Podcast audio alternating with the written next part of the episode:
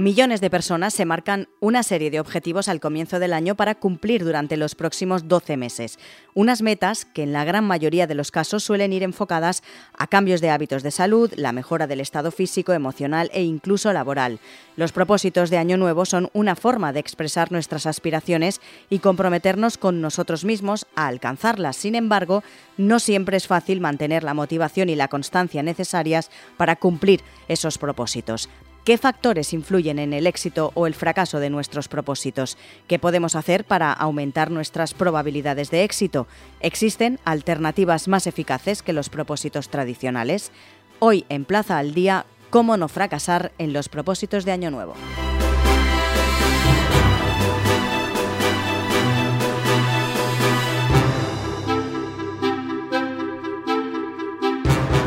Saludamos a Javier Sabín, es psicólogo sanitario y experto en psicología del trabajo y las organizaciones. Señor Sabín, muy buenas. Hola. Queríamos hablar de esos propósitos de año nuevo que cada persona se marca cuando comienza pues eh, un año y en este caso no iba a ser de otra manera. ¿Cuáles serían, señor Sabín, los propósitos más habituales que nos hacemos? Seguramente los que tienen que ver, por un lado, con, los estudios, ¿no? Como por ejemplo aprender inglés, que, seguro que a muchos de los oyentes les suena, o los que tienen que ver con la salud y el bienestar, desde hacer deporte, a, ganar o perder peso en función de cada uno, etcétera. Dejar de fumar también es otro Dejar de fumar, sí. Eh, pero hay algunos factores que influyen en el éxito o en el fracaso de que esos propósitos se cumplan, porque sí que leemos continuamente que la gente pues igual se propone 10 10 propósitos de año nuevo y de esos 10 no llega ni a cumplir, vamos a ponernos, ni dos, por ejemplo. El factor más importante será la definición del propósito, o sea, el, enunciado, aquello que yo me digo que eh, quiero conseguir o lograr. Muchas veces esta definición del propósito ya es errónea o es, eh, es, equivocada y por lo tanto a partir de aquí ya empezamos mal, ya difícilmente vamos a conseguir un propósito que ni siquiera en el momento de anunciarlo lo hemos hecho de manera correcta. ¿Y más o menos de qué manera sería la correcta? O, un ejemplo que nos quede más claro cómo lo hacemos y eh, cómo lo deberíamos hacer. Pues a veces podemos decir, por ejemplo, em, quiero eh, cuidarme más. Vale, pues eh, este es, un, es un propósito muy mal definido. ¿Por qué? Porque ¿qué quiere decir cuidarme más? Muy genérico, ¿no? Es, es, muy genérico, no es cuantificable, no sé bien bien lo que tengo que hacer para conseguirlo. Entonces, e, este sería posiblemente el peor. Pero luego a veces incluso tenemos otros propósitos que son de resultado. Por ejemplo, quiero perder cuatro kilos. Pues em, la única manera segura de perder cuatro kilos, bueno, depende de cada uno, pero a lo mejor es, em, yo qué sé, cortarme una pierna, cortarme un brazo. No, no es un buen objetivo aquel que me dice dónde quiero llegar, sino el buen objetivo es aquel que me dice lo que quiero hacer para llegar donde quiero, que es tan sencillo como coger y decir, por ejemplo, quiero andar tres kilómetros, beber dos litros de agua y eh, comer principalmente comidas a la plancha. Entonces, si hago esto, casi seguro que eh, bajo de peso, por ejemplo. ¿Por qué mm, los españoles tendemos a hacernos estas propuestas o estos propósitos de año nuevo pues de siempre, ¿no? No, no cambiamos nuestra, nuestra mentalidad. ¿Por qué lo hacemos? Porque es como un momento de como volver a empezar. Ahora incluso encontramos ¿no? en redes sociales 365 nuevas oportunidades como si hubiese un, antes y un después, como si fuese poner el contador a cero. De, hecho, cuando trabajamos con, con, personas en consulta y nos dicen, no, el día 1 lo, lo, que procuramos es que no sea el día 1 de enero, sino que si tú te marcas un objetivo y este objetivo es importante, que el control de la fecha de inicio lo tengas tú. O sea, si alguien me dice el, el 15 de octubre o de noviembre, me es igual, el 1 de enero dejo de fumar, yo haré lo posible para que esta persona coja y diga, no, no, si me lo ha dicho el 15 de noviembre, ¿sí? Pues el 15 de noviembre, o sea, ahora mismo. Y esto me da la sensación de tener realmente control. Si no, lo que hago es pospongo como si el que manda fuese el objetivo en lugar de mandar yo. Podría ser en este caso, señor Sabín, porque la parte emocional del cerebro prevalece sobre la parte racional a la hora de hacernos los propósitos. Posiblemente una parte de estas tiene que ver con la ilusión, con la fantasía, con este pensamiento mágico ¿no? del nuevo año, como si fuese a marcar algo distinto. ¿Qué, diferencia hay entre, em, yo que sé, empezar a, a tener una dieta saludable el 1 de enero o el 15 de agosto. O sea, mm, para, no, no, no, hay, no hay mucha diferencia. Es más, eh, posiblemente si lo hago el 1 de enero todavía me quedan ¿no? reyes, fiestas, vacaciones, etcétera, todavía se me va a cumplir más, se me va a complicar un poquito más. Pero en una parte seguramente tiene que ver con, este pensamiento mágico de eh, ha pasado el 31 de diciembre y ahora tengo una nueva oportunidad de hacerlo bien. El principal peligro, en este caso, sería la frustración que aparece cuando año tras año fracasamos y no cumplimos casi ninguno de los mm. propósitos que nos hacemos. ¿De qué manera podremos o podemos gestionar o debemos, mejor dicho, esa frustración para que no nos pase igual el año siguiente? Peor todavía que, la frustración es la indefensión aprendida, que es eh, cuando yo he intentado muchísimas veces eh, hacer algo, a lo mejor lo he intentado mal y llega un momento que creo que no seré capaz, me siento indefenso. O sea, alguien ha intentado dejar de fumar 20 veces y entonces a la 21 ya no se lo propone, porque él ya se dice a sí mismo que es el que no es capaz de dejar de fumar y en realidad no, no lo ha hecho bien o no lo ha definido bien o no ha tenido los apoyos o los recursos necesarios para hacerlo. O sea, aparte de la frustración, que la frustración es una de las emociones, yo creo que a veces incluso más difíciles de gestionar, porque es, es como enfado más tristeza, ¿no? Mm. Estoy enrabiado, pero además estoy enrabiado conmigo y me siento impotente. Es un rollo de emoción la frustración, o sea que hay que evitarla. Pero todavía peor que eso es el hecho de que llega un momento que ya no vuelvo a intentarlo. Gente que ha intentado comer de manera saludable un montón de veces y al final te no sabes qué pasa, es que yo soy así. Se deja por imposible. Soy el que tiene el que tiene sobrepeso y, y esto es lo realmente preocupante o lo que a mí como como psicólogo realmente me entristece cuando hay alguien que ya ni siquiera lo intenta porque lo ha intentado un montón de veces y posiblemente mal. Decía usted que lo importante es definirlo bien, pero claro, si no lo hacemos bien, por algo será. No tenemos la suficiente capacidad o la información para realizar o darle la vuelta a la tortilla y hacer esa definición correcta para no frustrarnos, como estamos diciendo, y conseguir que se cumpla ese propósito o esos propósitos. Mira, hay, hay, una parte técnica, que es eh, lo que me comentabas muy bien, muy bien al principio, que era, bueno, ¿y, cómo es bien? Que hay unas siglas que nos lo recuerdan que son SMART, que luego si quieres te las enumero muy rápidamente. Mm. Pero aparte hay una cosa que es fundamental, que es yo me estoy marcando un propósito codicioso, uno chulo, uno que de verdad puede cambiar mi vida mejor, y cuánto tiempo le dedico a definir el propósito. Ni un segundo. O sea, hay gente que dice, no, no, yo quiero empezar a eh, estar bien o a ser saludable. Y a lo mejor dice, me apunto al gimnasio. Y este me apunto al gimnasio es todo el tiempo que ha dedicado a su estrategia para eh, conseguir su objetivo. Es como si yo monto un negocio y digo, pues sí, voy a abrir una tienda. Pues no, hombre, no, me, tendré que sentarme y dónde la abro y cómo lo hago y cuánto voy a invertir, cuánto tiempo necesito, quién me tiene que ayudar pues esto que en cualquier otra actividad lo tenemos clarísimo, para marcarme un objetivo que a lo mejor es realmente fuerte e importante, se, me pasa por alto. Es decir, que lo correcto sería, por ejemplo, no que no se quede en papel mojado y nombrar las, los propósitos que queremos, sino planificarlos, coger papel y boli y empezar a escribir realmente lo que queremos hacer. ¿Sería una técnica, una táctica llevada al éxito?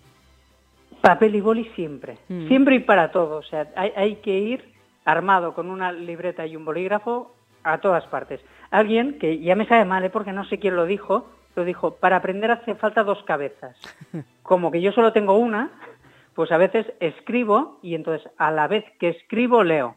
Y eso hace que tengo, sigo teniendo una cabeza, pero la utilizo dos veces. Entonces, yo me quiero marcar un objetivo, lo que tengo que hacer es eh, dedicarle un ratito y papel y boli. Y si, quieres te cuento esto de Smart muy rápido, que yo creo que, nos... Y, aquí, claro, quien nos escuche, que es un montón de gente, pues ¿qué les tenemos que decir? Papel y boli. Primero, exacto. Entonces, Smart sería, eh, es en inglés, eh, pero es específico. Tiene que ser una cosa concreta. Por ejemplo, quiero ser capaz de correr 10 kilómetros. ¿Vale? Es concreto. No, no quiero empezar a correr. Esto no es concreto. Luego tiene que ser medible. Eh, kilómetros, metros, litros, euros, kilos, me es igual, pero tiene que ser algo que yo pueda medir. ¿Por qué? Porque esto me permite darme cuenta de que estoy progresando, que me estoy acercando. A veces nos marcamos un objetivo, esto que decíamos, no, tener una vida más sana. ¿Y, cómo, cómo, sé dónde llego? ¿Cómo sé si lo que estoy haciendo me lo permite? Luego tiene que ser, eh, hemos dicho específico, tiene que ser medible, tiene que ser de acción, tiene que ser algo que yo he de hacer, no algo que dejar de dejar de hacer. Por ejemplo, antes hablábamos del fumar. Dejar de fumar implica un montón de cosas y a veces es más sencillo el empezar a hacer algo que sea incompatible con fumar. O sea, yo pienso, ¿en qué momentos fumo? Pues resulta que fumo de camino al trabajo que voy caminando.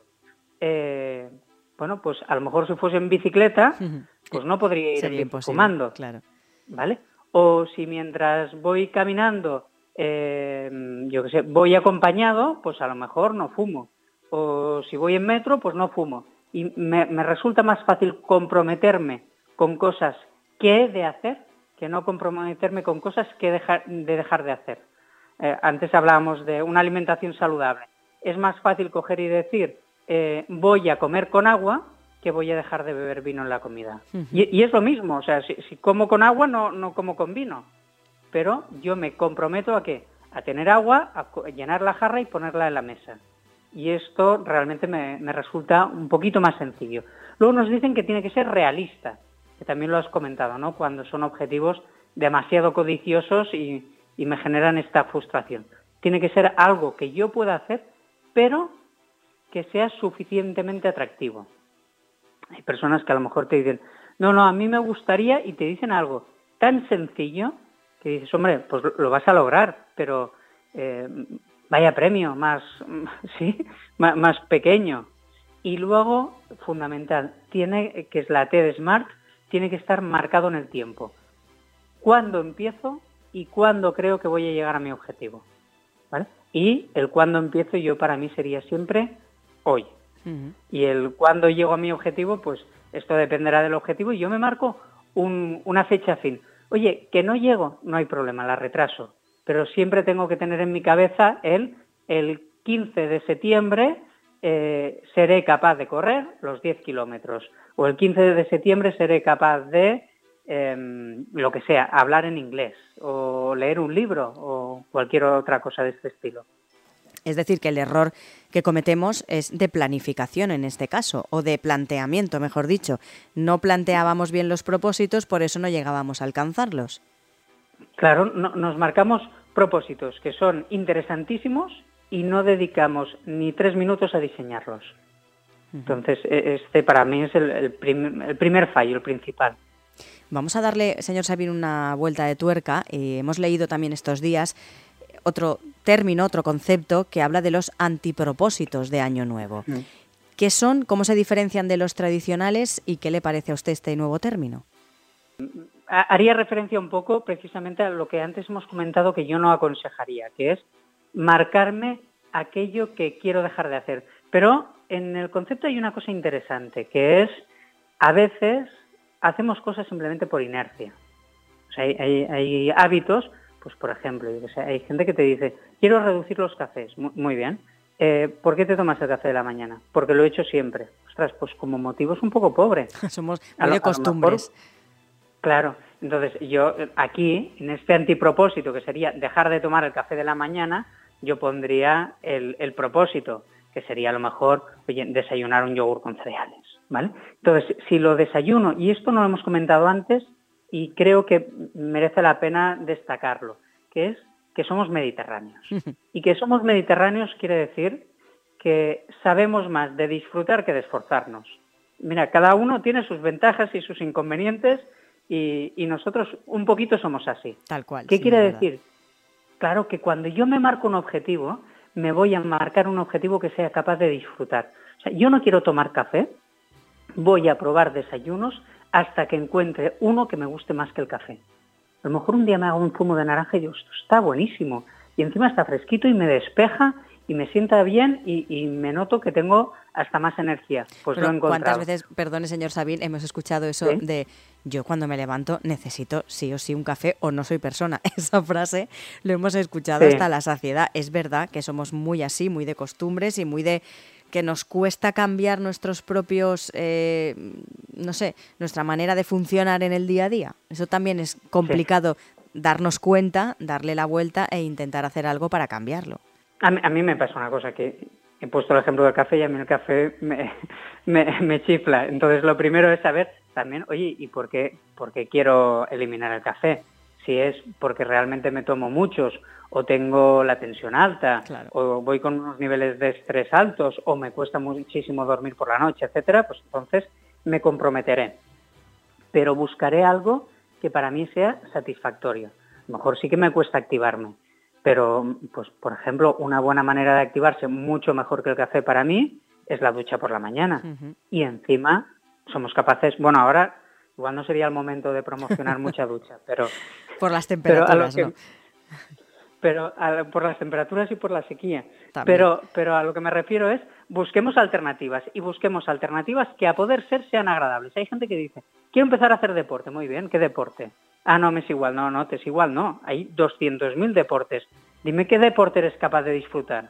Porque a lo mejor, oye, pádel con tres amigos más, eh, es un deporte que yo puedo disfrutar. Hay gente que, no, voy a empezar a correr. ¿Te gusta correr? No, no me gusta. Pues ¿para qué empiezas? Si, lo importante no es que hagas eso que está de moda o que hagas eso que parece que hace todo el mundo. Lo importante es que hagas algo que te ayude a acercarte a tu objetivo, por ejemplo, tener una vida más saludable y que en la medida de lo posible seas capaz de disfrutar. Hay que aprender inglés, no lo sé, si hay que, o sea, que quien nos escuche, pues está muy bien aprender inglés, pero, pero a veces es un objetivo que para muchísima gente es ¿Para qué? No, porque así cuando viajas, pues mira, cuando viajas hoy en día tienes una aplicación y dedicas ese tiempo a, hacer otra cosa que te puede venir mejor. Sí, eh, hablando de, de, referencia un poco a lo que nos dice, y hablaba usted de modas, ¿puede ser también que estemos realmente influenciados de las redes sociales a la hora de afrontar, por ejemplo, la, eh, entrada a un, nuevo año? Sí, y, a la obsesión esta de, la mejora continua. Em, como bien has comentado, yo soy psicólogo y el psicólogo nosotros cuando alguien viene y me hace una demanda, son demandas que tienen que ver con, eh, pues mira, ser capaz de relacionarme bien, de descansar, de alimentarme, no, no desde el punto de vista nutricional, ¿eh? pero de no comer con ansiedad, de, ir a trabajar, de tener un estado de ánimo más o menos bueno. Y, aquí paramos, pero hay una serie de profesionales, algunos fenomenales y otros no tanto, que eh, entran en esta vorágine de la mejora constante. Y esto sí que genera muchísima frustración. Y ansiedad. bueno, claro, hay que estar más fuerte, no lo sé, yo sé hay que estar más fuerte. Hay que estar, hay que estar sano. Me acuerdo una persona que viene a consulta y, me dice, no, es que quiero perder 6 kilos, vale, ¿qué te ha dicho el, dietista? Que tengo que hacer esto, esto, esto y esto. Vale, y yo le pregunto, ¿te sale a cuenta? No, pues, pues ya está. O sea, era una persona que estaba en peso ¿eh? que que a lo mejor le apetecía verse un poquito mejor, oye, pero si no me sale a cuenta, no me sale a cuenta. O sea, no hay que ganar siempre más dinero, no hay que eh, correr siempre tres kilómetros más. Y vivimos en, en esta sociedad de constante y continuo inconformismo. Y es muy difícil llegar al bienestar y a, la salud psicológica y emocional. Y entonces, esto yo, para mí es un aspecto fundamental de, oye, también revisar vuestros objetivos y plantearos por, por qué quieres conseguir esto. Porque a veces uno se tiene que parar de vez en cuando y decir, oye, pues, pues no estoy mal. pues me encuentro bien, eh, tengo un buen trabajo, estoy bien con la familia y entrar en esta vorágine de siempre hay que estar mejor y siempre hay que progresar, lo que nos lleva a la frustración. Y esto no es conformismo, porque mm, tampoco resulta fácil hacer las cosas razonablemente bien en todos los ámbitos de, nuestra vida, sino se trata de, reconocerme aquello que yo ya hago y resulta que está bien. Por último, señor Sabín, ¿qué papel jugaría en este caso la motivación personal en el proceso de, cambio de esos hábitos o de esos propósitos de Año Nuevo? La palabra motivación viene del latín, viene de motivus, que quiere decir tener un buen motivo, tener una buena razón. Entonces, esto es lo primero que nos tenemos que plantear. Si yo tengo un buen motivo y me lo recuerdo, casi seguro que llego a conseguir el objetivo. A, veces tenemos motivos que es, pues como antes hemos comentado, la moda. Bueno, pues así es difícil. O estábamos hablando de, hemos hablado del tema del tabaco. el tabaco hay que eliminarlo siempre porque es, porque es una droga y es tóxica y es evidente que no, lo ideal es no fumar, pero hay personas que fuman tres cigarros al día. Y estas personas a veces intentan dejar de fumar por presión social, porque a su pareja no le gusta, o porque incomoda, o porque creen que está mal visto, etcétera. Entonces, este motivo es pobre, pero cuando una persona deja de fumar porque considera que pone en riesgo su vida, ese motivo es fuerte. Entonces, lo primero que tenemos que revisar, cuando yo estoy intentando una y otra vez conseguir una meta y no lo logro, será si está bien definida y si tengo un buen motivo. Y si cumplo con las dos cosas, casi seguro que lo alcanzo. Pues Javier Sabín, psicólogo sanitario y experto en psicología del trabajo y las organizaciones. Gracias por atendernos. Un placer siempre.